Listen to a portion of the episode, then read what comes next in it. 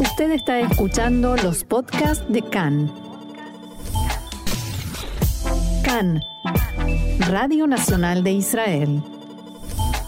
Nosotros seguimos aquí en eh, CAN, Radio Reca, Radio Nacional de Israel.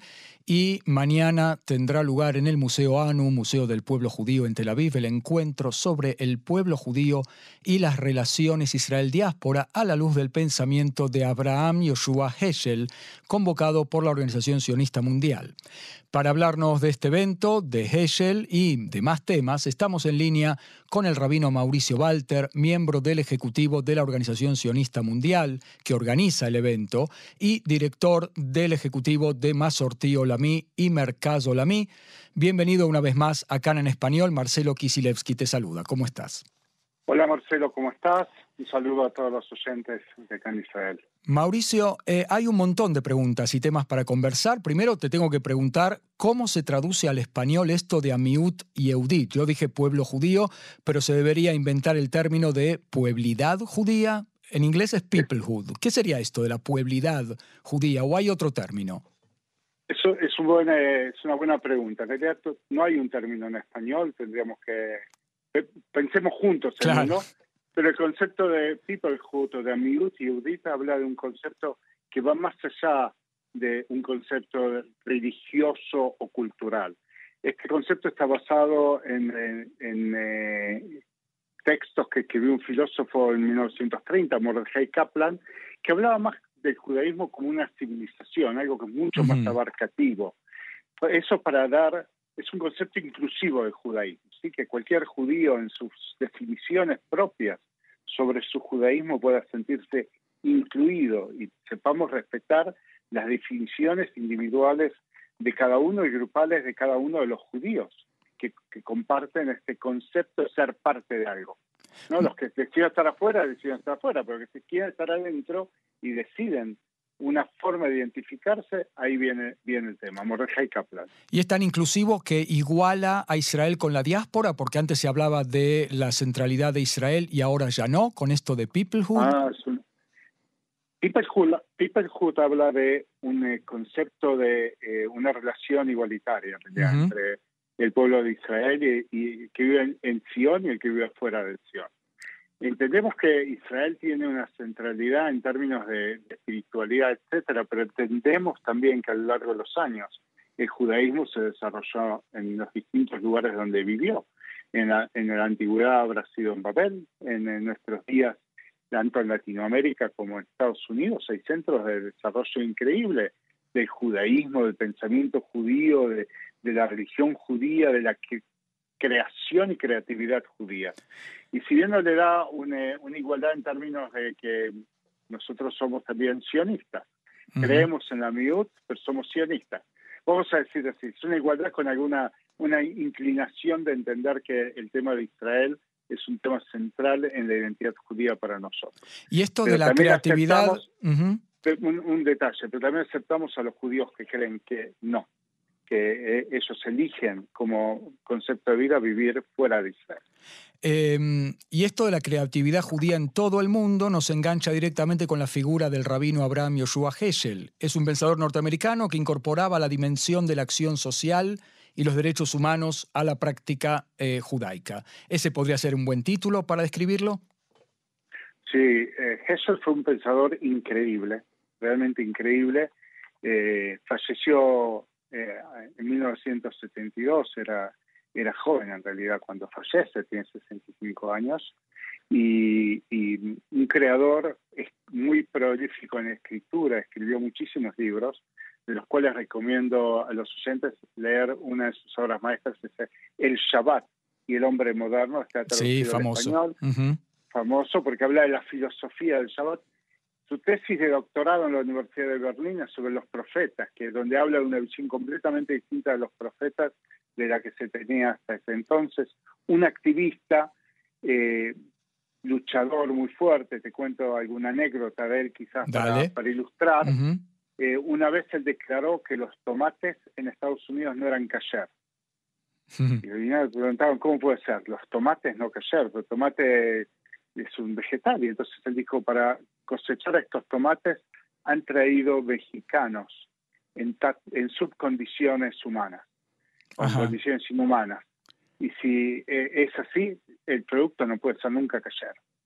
Eh, para que entendamos que él ponía al hombre en el centro, en todo lo que significa la tradición, el en el concepto de judío. Él decía, por ejemplo, que había que ayudar y apoyar a todos los seres humanos en sus en sus luchas. Fue uno de los grandes amigos de Martin Luther King. Sí, eso te iba a decir. Él eh, era uno de los líderes del movimiento por los derechos civiles con, con King, ¿no? Exactamente, la famosa marcha por Selma, eh, en Selma por los derechos de los eh, de los de la, comunidad negra en los Estados Unidos. Él es el que marcha al lado de Luther King y después de eso dice una famosa frase, dice, hoy sentí que mis pies, mis, mis piernas rezaron. Mis piernas rezaron. O sea, la marcha que él hace protestando por eh, la falta de derechos humanos, aparte de, del pueblo americano, en este caso, para él era una tefilá, un rezo. Creo que eso ilustra un poco este, este hombre. Hay otra historia muy linda de, de, cuando un rabino muy famoso, Levi Akelman, aquí en Israel, era chiquito, estaba en el templo con su padre, que también era rabino, y está la bendición, está la bendición de los Kohanim. En la tradición judía, cuando los Kohanim pasan a hacer la bendición, está prohibido mirarlos. De acuerdo a una creencia popular, está ahí la, la presencia divina y por lo tanto no miramos. Entonces nos tapamos la cara, no miramos. Por supuesto, el padre dice esto al chico, el chico, un chico rebelde, eh, mira, y cuando termina dice, papá, miré y no pasó nada y no estaba la presencia divina, no vi a Dios ahí. Mm. Entonces el padre, que era el director de la Organización Rabínica Conservadora de Estados Unidos, lo vi a Heschel, que estaba para el lado de él, y dice, mira, andé y preguntale a Heschel. y él, el nene va y le pregunta a Heschel y dice, mira, dice, busqué a Dios y no lo encontré acá. Mi papá me dijo que iba a estar Dios. Dice, no, no, no, buscaste mal. ¿Vos querés ver a Dios? Sí. Mañana, mañana, o cuando llegues a tu casa, mirá en el espejo y cuando te veas, vas a ver a Dios. Pero no solamente ahí, mira a tu alrededor y en cada ser humano que mires, eso es Dios. Dios no es otra presencia, Dios existe a través de cada uno de nosotros. ¿Ok? Cada ser humano, no de cada judío, cada ser humano. Mencionemos, eh, Mauricio, algunos, eh, algunos temas que se van a tratar eh, mañana, quizás algunas personalidades que van a estar. Es, es, un encuentro muy, muy jerarquizado. Bueno, lo abre el, ministro de la, el presidente de Israel, perdón, Herzog, Herzog, Herzog, que va a, dar una mini conferencia sobre el pensamiento de, de Heschel. Eh, luego van a estar el ministro de Diáspora, Nachman Shai, eh, el presidente de la Organización Sionista Mundial, Jacob Hawel, y el que organiza este, este encuentro, que hay que mencionarlo, muy importante, el doctor Isar Hess, que es el es el segundo en la, en, la Organización Sionista Mundial, eh, y esos tres van a abrir. Después hay un panel eh, muy interesante que habla de lo que hablábamos antes, del el vínculo entre Israel y, el, y la diáspora, porque el panel se llama eh, La Torah desde Sion o en Babel y Jerusalén. ¿De dónde es la Torah? Un, un diálogo acerca de eh, aminut, esta palabra que no sabemos traducir bien al español, de un término judío, como sionismo en, el tercer, en, su tercera etapa. La primera, sionismo, que fue crear el Estado de Israel, luego el sionismo con el Estado de Israel y ahora como la tercera etapa. Y ahí va a haber personalidades como el Raf Yuval Sherlo, eh, el Raf David Volpi de Estados Unidos, la Rabá Tamarela Teppelbaum, el profesor Mike Busaglo, muy, muy interesante. Luego hay varios eh, eh, talleres de reflexión sobre temas, sobre los desafíos de ella en la educación, eh, el concepto de Tikkun Olam, cómo se ve en ella, el mejorar el mundo. Hay nueve talleres paralelos con un montón de de personalidades. Esto es una idea de hacerlo todos los años, siempre todos los eh, años. Eh, a la memoria del aniversario de la, del fallecimiento de Abraham Joshua Heschel o se van a elegir otras personalidades? No, no, no. Heschel es la personalidad central que estamos que está desarrollando este, el doctor mm. Hess. Inclusive te cuento, ya te doy una primicia, que a fin de, de junio hay un encuentro muy grande en Latinoamérica donde va a haber un una noche dedicada también desde el Departamento de la Organización Sionista Mundial al pensamiento de Heschel. Heschel fue un sionista mm, muy importante también. Eh, su hija, Susan Hessel, que vamos a escucharla mañana también en el, en el encuentro, va a estar filmado, ya no llega, es un profesor muy famoso, también va a hablar de ese tema, del vínculo con, eh, de su padre con el judaísmo y con, eh, con Israel. A mí me toca abrir el tercer plenario donde voy a hablar de Hessel y de mm, cómo vemos el pensamiento de Hessel en las acciones de su discípulo más, más famoso, que es el rabino Marshall Que fue mi maestro. Sí, te quería, te quería preguntar eso y contarte algo personal, porque yo hice bar mitzvah en Betel, que es la comunidad en Buenos Aires que fue fundada por el rabino Marshall Mayer, allá por el oh. año 1978, y muchos años después me cae la ficha de que estamos en aquel año en plena dictadura militar y la figura de Marshall Mayer va a ser muy central en esto. Sí, solo me faltó decir que mañana también va a ser la la presentación de una obra de teatro que se escribió especialmente sobre la vida de Marshall Mayer que se llama La noche del Cedar de Abraham y Heschel. Hablemos de Marshall entonces. ¿Cuál es ese accionar, ese, ese pensamiento tan influido por Heschel en Marshall? Primero tenemos que decir que eh, en lo personal, Heschel eh, influye muchísimo en Marshall es el que lo convence de que estudie rabinato. No sé si sabía, pero Marshall en un principio no quería ser rabino. Ajá. Marshall en un principio quería ser actor de cine. Y lo habían, ya se había entrevistado, había tenido una audición y lo habían convencido para ir a Hollywood a hacer una película. Y, y habla, entre otros, con Heschel y Heschel le dice, no, no, no, primero tomate uno o dos años, anda a estudiar y después dedicate al, al cine. Le hubiera dado el tipo a Marshall, era alto, una voz tremenda, un carisma tremendo. Era muy histriónico, así que hubiese sido un excelente actor, no tengo duda. Pero nosotros eh, fuimos los beneficiarios del judaísmo del mundo porque Marshall llega a la Argentina en 1959. Él estudia, termina de estudiar y, y, decide que quiere tomar una pausa de los estudios porque él quería seguir para su doctorado. Estudia en el Seminario Teológico judío de Nueva York, que es del movimiento conservador, y fui a la Argentina por un tiempito y terminó siendo que se quedó 25 años largos. Eh, y la verdad es que Marshall hace un cambio profundísimo. Marshall es una personalidad muy, muy rebelde. Eh, tengo algunas historias eh, realmente espeluznantes. Él llega, llega a la comunidad, al Templo de Libertad. Lo trae Sira, la comunidad israelita de la República Argentina, lo trae en el 59 como segundo rabino. Y él enseguida empieza a ver cosas eh, que le parecen que son eh, fuera de lugar, ¿no? Entonces eh, la historia, la historia fuerte de, su inicio es, por ejemplo, a los pocos meses que llega, la comunidad de, Libertad era el, como el centro de toda la comunidad judía en esa época. Tenía una escuela de Morim en, en la misma congregación y tenía un, asilo para chicas huérfanas. Marshall le piden que vaya a visitarlo, va, lo visita, y le piden que hable en un cóctel que, organizan las mujeres del Templo de Libertad eh, para recaudar fondos para ese, ese asilo de huérfanas. Y él acepta con una condición, dice, sí, si me permiten que yo visite primero el asilo con un grupo de médicos. Le dicen que sí, la mujer visita, y el informe lo da al estilo, al mejor estilo Marshall, eh, en el T este de recolección de fondos. Entonces llega y abre así, imagínate, con el, el español que era muy faltante, pues unos meses que estaba en el país. Y con acento americano, ¿no? Con acento americano y con el carisma de Marshall, pero un Marshall jovencito. Estamos hablando que en el año 59, 60 tenía 30 años. Y cómo es Marshall que no le tenía miedo a nada, ni a nadie, solamente a Dios. Marshall se para ante ella y dice, quiero decirles que vine a saludarla, pero que lamentablemente lo que les voy a decir va a generar textuales palabras que ustedes vomiten el té y la torta que están comiendo.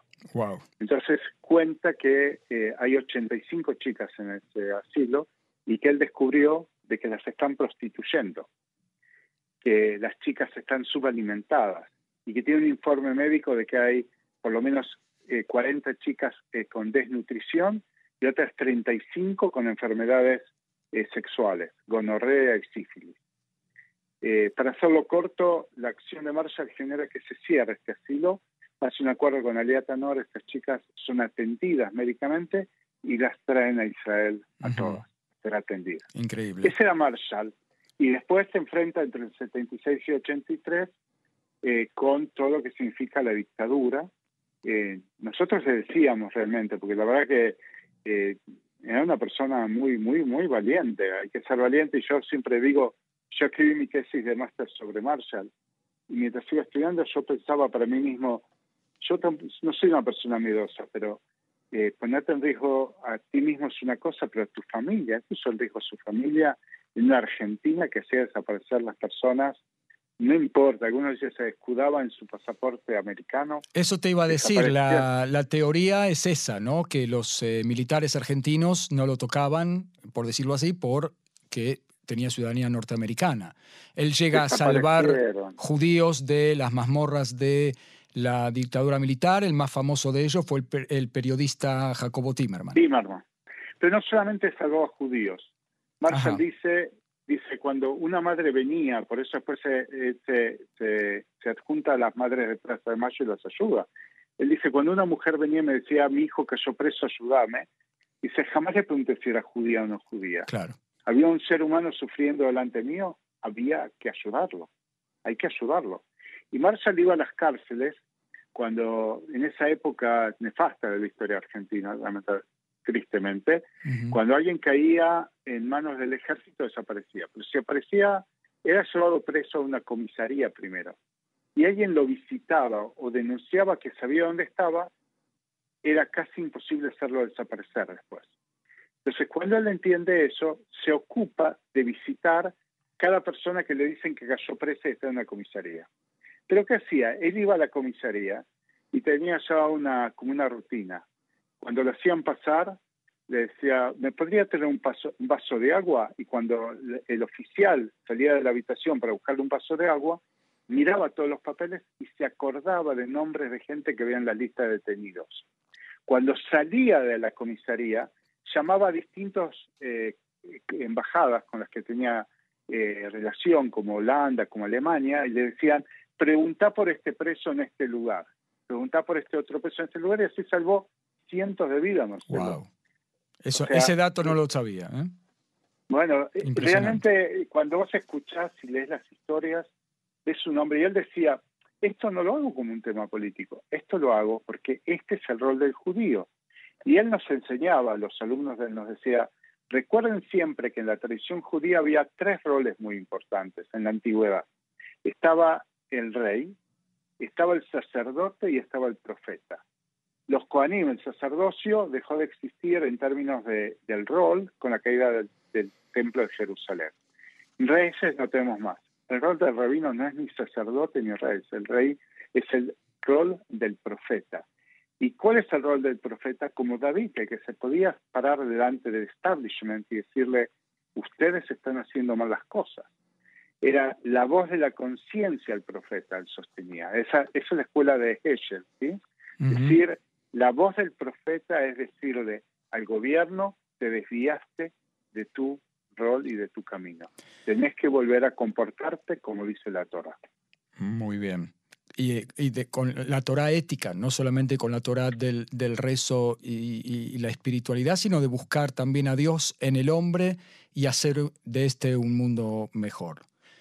Eh, Mira, totalmente, y en sus libros, lees los nombres de los libros, Dios en busca del hombre, claro. no el hombre en busca de Dios, Dios en busca del hombre. El hombre no está solo, o sea, basado siempre el centro, el centro de la tradición judía es el hombre, el ser humano. Y, y una perlita, él decía, cuando nos desviamos de entender eso, recuerden siempre que la misma letra que tiene la palabra minag, costumbre, que se convierte en alajá, en ley, son las mismas palabras, de, las mismas letras de Geinom, de infierno. Cuando convertimos la costumbre, la ley, en el centro de nuestro accionar, la vida es un infierno. No tenemos que olvidarnos que siempre el hombre, el ser humano, es el centro de todo. Muy bien, hemos hablado entonces con el rabino Mauricio Walter sobre eh, que es eh, miembro del Ejecutivo de la Organización Sionista Mundial y director ejecutivo de Masortí Olamí y Mercado Olamí, sobre el evento que es mañana, desde las 9. En la sesión que vas a presidir es a las 15 horas sobre Marshall Mayer y el pensamiento del rabino Abraham Joshua Heschel. Eh, yo te quiero desear suerte en el evento de mañana. Gracias, Marcelo. Y muchas gracias también por este diálogo con CAN en español. ¿eh? Un abrazo grande y si quieren ir al, Congreso mañana hay que anotarse primero por Internet. Buscar en Facebook eh, quién es eh, el Congreso sobre Eschel y anotarse a través de la inscripción previa. Muy bien. Muchísimas gracias, Mauricio. shalom, shalom. Hasta luego.